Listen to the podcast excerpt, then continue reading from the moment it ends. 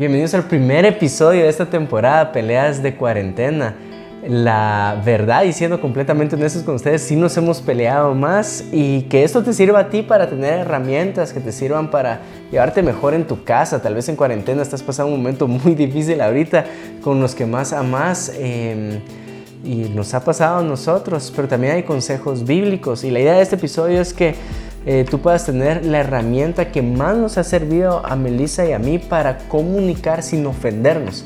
No sé si alguna vez te ha pasado que quieres decir algo, le quieres decir algo a tu papá, a tu novia, a tu esposo, pero tú decís, no vaya a ser que lo agarre por otro lado y se ofenda un montón, entonces prefiero quedarme callado porque va a salir con los tacos de fuera, va a salir con las uñas, me va, eh, no lo va a tomar bien o se va a ir eh, por otro lado. Y literal es la herramienta para que tú puedas comunicarte sin ofender a la otra persona. También hablar acerca del fundamento bíblico para una conversación. Si hay una base que Dios pone para que se pueda dar una conversación eh, con las personas que más amas y también hay una responsabilidad bíblica hacia la conversación. Es decir, cuando Dios ve una conversación, sí le atribuye una responsabilidad a cierta persona más que a la otra. Eh, eso, peleas de cuarentena, vamos a hablar una, y también nuestra pelea de recién casados, una de las peleas que tuvimos de recién casados. Así que todo esto vamos a estar hablando.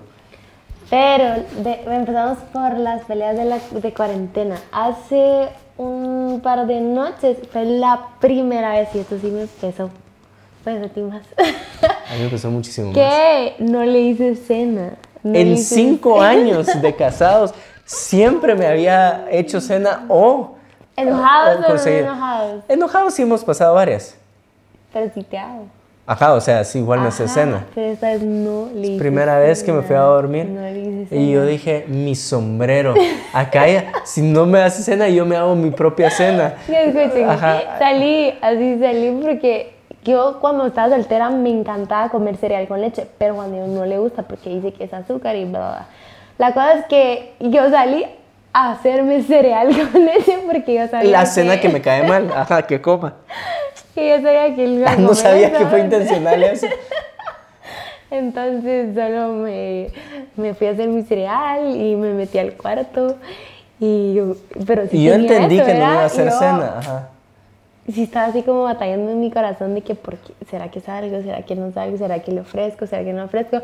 Y de repente... Se nota cómo estás batallando, fíjate. no sé, solamente que sí. Pero de ahí oí el sartén y así... Y solo salgo y Juan Dios se me queda viendo. Y yo sí, así caminando a dejar mi plata. Y a dejar la leche José Juan en la refri que había sobrado. Pero ahorita lo... Va, de ese día vi, unas, vi unas alcaparras y dije, voy a, voy a hacer una receta con alcaparras. Entonces me metí a buscar recetas con alcaparras. Cuando ya tenía todo para echarle las alcaparras, no encuentro las benditas alcaparras. Y entonces tuve que echar tomate en vez de alcaparras, pero ese es otro tema de recetas. No te había dicho eso. Ahumé la casa, me ahumé y yo dije, me, fui a bañar porque estaba bien ahumado. Pero aquí, va, aquí, está todo. Aquí está, ¿por qué nos peleamos? Era tarde, ya, ya, mm, ya era la tarde, ya después de las cuatro porque ya estábamos acá. Y mm, yo me sentí bien frustrada. A mí, si ustedes me conocen, me gusta hacer cosas, me gusta sentirme productiva. Y de repente solo me empezó a dar una crisis de que yo estoy siendo una inútil ahorita. Y me fui a mi cuaderno a ver qué más podía hacer. Mi jefa me había eh, fijado metas para todo el año. Y yo, bueno, voy a ver qué más puedo hacer. Y como yo trabajo recursos humanos, todo era como presencial, todo era de estar, todo era de, de, de, hacer la reunión de, nuevos voluntarios, de hacer em, una expo con todas las empresas que, que em, nos ayudan a, a, darle un beneficio a nuestros voluntarios. La cosa es de que me fui a ver y yo solo me, me fui, mientras más leía y más veía que no podía hacer nada como de, o no mucho desde mi casa, me empezó a frustrar un montón y yo Solo cerré el cuaderno, no creo que eso fue después, la cosa es que solo me levanté y dije, no, me siento súper improductiva. Y agarré el cuaderno, hice lo que les acabo de decir y, y hasta me piqué. y solo, solo le dije, me siento re improductiva. Y Juan Diego, bueno, pues este, te dije que hiciéramos contenido y en su momento hablamos de que hagamos contenido y, que eso es literal agarrarlo como que si es nuestro trabajo y para mí es como hacer contenido no es un trabajo pues, o sea, yo necesito un papel, yo necesito apuntar mi cheque que ya hice, cosas y entonces nos empezamos a pedir, bueno, la verdad es que él me habló serio, pero cuando él habla serio... ¿Qué? Es como decirte enojado pues, porque porque es muy serio. la, onda es que, Melissa piensa que siempre que hablo serio estoy hablando enojado y la verdad solo es así serio. Es, así es. La cosa es que me habló muy serio, ¿verdad? Y me cayó más mal porque yo no me está considerando la forma en que a mí me gusta trabajar, entonces él quiere que yo me acople a su forma de trabajar ahorita sabiendo él que así no me gusta, ¿verdad? Entonces, eh, bueno, él habló y, se levantó y, y yo te dije, ¿estás molesto? Y me dijo, no. Y yo, sí, está molesto. Pues". Sí, y ahí cometí uno de los errores que no tenemos que cometer y, es ahí donde entra la, herramienta que queremos compartir de cómo comunicar para, para no ofender. Pero antes de llegar a la herramienta... Ella me dijo, no, te amo y me dio un beso. Y yo no le dije nada. Y solo... Mm". Y ahí fue donde empezó todo mi enojo y empecé a pensar más cosas ya saben, era a mí un drama en la cabeza, salí a hacer mi cereal a propósito y no le hice nada. Pero la cosa es de que no dejamos este, la mayor parte de nuestras, bueno, la, mayor, la mayoría de nuestras peleas no dejamos que se, que se lleguen a estar hasta el al siguiente día y esta sí. ¿Verdad? Sí ha sido de las únicas, creo yo, o casi las únicas que hemos tenido que pasar hasta el siguiente día. Pero el contexto se dio a que estamos adaptando nuestra forma de vivir también. La forma en, que esta cuarentena ha hecho que, tengamos que producir, ¿verdad? ha sido totalmente distinta.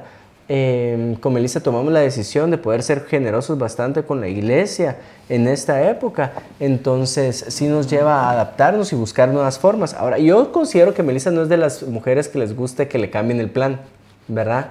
Y entonces estamos literalmente viviendo ese cambio de plan. Entonces, me imagino que tenía ese estrés mientras yo estaba haciendo mi mi, mi, receta de alcaparras, que, era, que fue un intento fallido.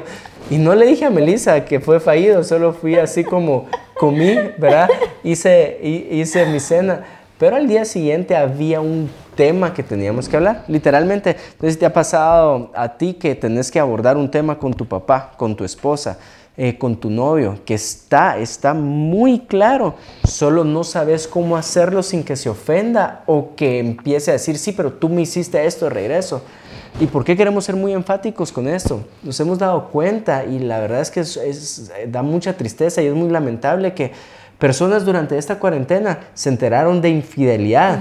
Personas durante esta cuarentena tal vez eh, agarraron el teléfono y se enteraron de una inmoralidad que estaba viviendo alguien eh, que, que amaban o hay cosas que ahorita se han agravado o agraviado.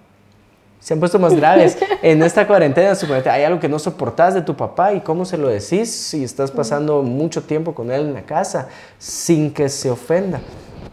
Ahora, literal, esta comunicación es una comunicación asertiva. Eh, esto es a lo que nos vamos a referir como comunicación asertiva, es cómo le puedo decir yo a Melissa algo, cómo abordo este tema, siendo yo eh, responsable a la forma de hablar para que no ofenda a Melissa. Sí, ahora en el fundamento bíblico hacia mm, la conversación em, es que aprendamos a escuchar. Total. Sí aprendamos a escuchar. Les quiero leer dos versículos rápido. Proverbios 18, 13 dice, al que responde palabra antes de oír, le es fatuidad y aprobio. En otras palabras, en palabras más fáciles, fáciles traducción, en la versión traducción lenguaje actual dice, es muy tonto y vergonzoso responder antes de escuchar. Ahora bien, em, hay una regla de la comunicación no verbal y es que algunos dicen de que tú decís más, eh, que el 80% de la forma en que te comunicas es más con, con, tu lenguaje no verbal que con tu lenguaje verbal. ah, yo tengo algo que cuando a mí no me gusta algo, a mí se, se me sale el labio. Se le sale el labio de abajo cada vez que a ella le cae mal algo. Entonces yo llego al cuarto y está así con él. O sea, no, es, no puedo decirlo. con el filete así expuesto. Ah, o sea, no puedo decir que está trompuda porque es como media trompa que saca. Eh, pero una trompa hermosa, mi amor. Sí, sí, así. Eso es comunicación no verbal. Entonces, el fundamento bíblico para comunicar es aprender a escuchar. Sí, y eso es algo que de verdad les, le he aprendido mucho a Juan Diego. La mañana siguiente, esta pelea que les estoy contando eh, fue súper incómodo. No sé si les pasa, pero es como jeje, como que vas con la otra persona, sobre todo si sabes que tener la cola machucada, de que no hiciste algo bien, entonces como te da mucha esa gana de solo como, hagamos como que si nada pasó y, y sigamos el día, pero obviamente yo sabía que había algo que resolver y, y literal solo me senté así y hice desayuno, creo yo, fue, fue fin de semana, hice desayuno, no, no me recuerdo, la cosa es que llegué, me, este, eh, Juan Diego estaba como se Juan en la cama y me a sentar a la orilla de la cama y dije, tengo que pedirte perdón. Y, Por muchas cosas, mujer, le dije yo. Por muchas. y él, ajá, me dijo, y para que como que yo siguiera hablando, yo pues, perdóname, no reaccioné bien ayer, y literal él no interrumpió para nada, solo escuchó, y yo fue este momento más incómodo, porque ahí tú quieres que, que te digan rápido, así como, no, me estás perdonada ya, y, y muy sabio Juan Diego, eh, tratando de ser súper objetivo con la pelea, y, y mm, eso es muy bueno tú, mi amor. Ay, Em, entonces. Pero esa noche no me hizo No. cena. Ajá. No. Esa noche no era muy La cosa buena. es de que le aprendo mucho porque hay veces que, que te escuchas, no- primero no dejas hablar y, o segundo solo te estás escuchando tú, era como, como en tu mente. Eso es algo que te he aprendido mucho, a, a- a aprender a, a escuchar y como trabajo en recursos humanos, eh, la gente llega, se sienta, te cuenta cosas y básicamente eh, te das cuenta de que muchas personas solo quieren ser escuchadas. No quieren un consejo, no- solo literalmente que los escuches sin que les digas absolutamente nada. Así es. Antes de hablar, ¿verdad? De, la, de esta herramienta para que puedas comunicarte sin ofender, es claro poner los objetivos o los fundamentos bíblicos. Y después de hablar del siguiente fundamento bíblico, vamos a hablar acerca de esta herramienta y ahí va a haber otra, otra pelea que tuvimos ahí de recién casados más adelante. Pero eh, la, la Biblia le da la responsabilidad al que está hablando no trata igual al que escucha como el que está hablando. Sí es fundamento que aprendas a escuchar en una conversación, pero una vez tener los oídos de la persona, bueno, ¿cómo vas a hacer tú eh, con las palabras que van a salir de tu boca? Literal te da la responsabilidad y eso está en Primera Corintios. Se los voy a leer en traducción lenguaje actual. Dice, si en una guerra nadie pudiera distinguir el sonido de la trompeta que anuncia la batalla, ninguno se prepararía para combatir. Algo así pasa cuando ustedes hablan en idiomas desconocidos. Si nadie entiende lo que significan, es como que si estuvieran hablándole al aire. En el mundo hay muchos idiomas y en todos ellos se pueden decir cosas que tienen sentido. Pero si hay alguien, pero si alguien me habla y yo no entiendo lo que dice, esa persona pensará que soy extranjero.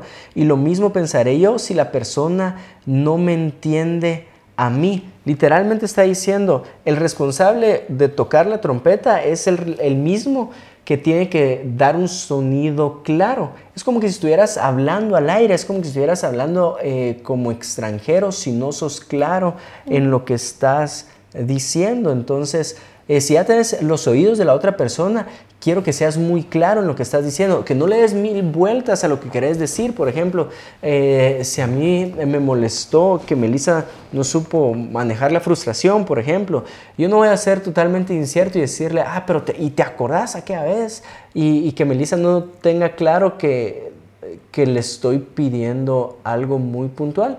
Y es ahí donde entra la comunicación asertiva, que es esta herramienta para decir algo sin ofender a la persona. Estuvimos en un curso y nos sirvió muchísimo porque nos explicaron este tema, la, cómo, cómo cambia que tú te sepas comunicar de una forma asertiva. ¿Y qué significa eso?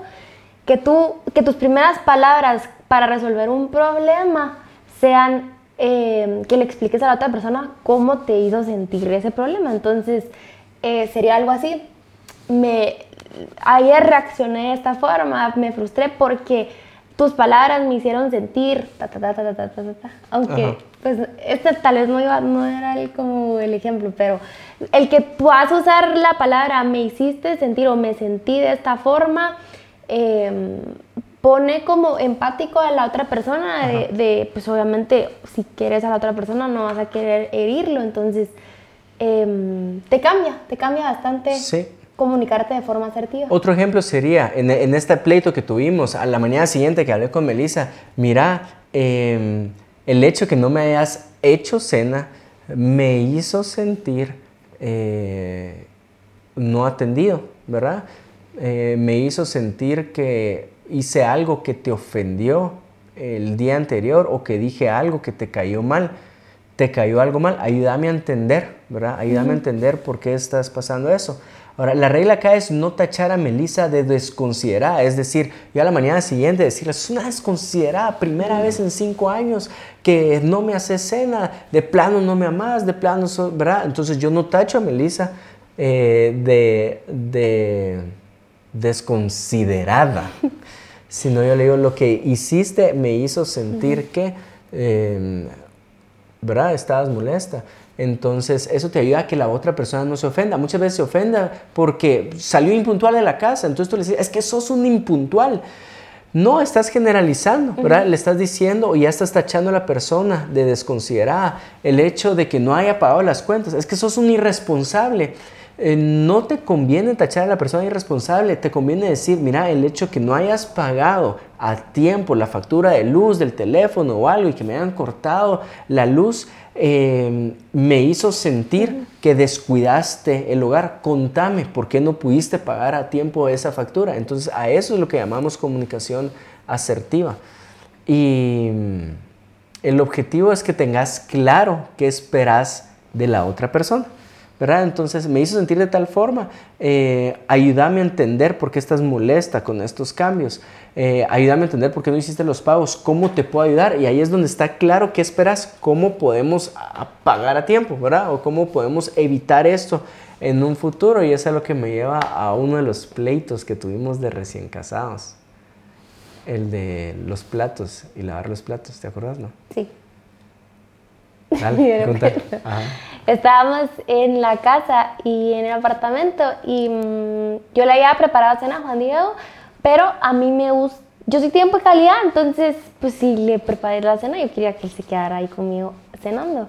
Pero Juan Diego dijo, yo quiero que terminemos rápido de lavar los, de lavar los platos y... y Porque hay otras cositas que hacer después de cenar.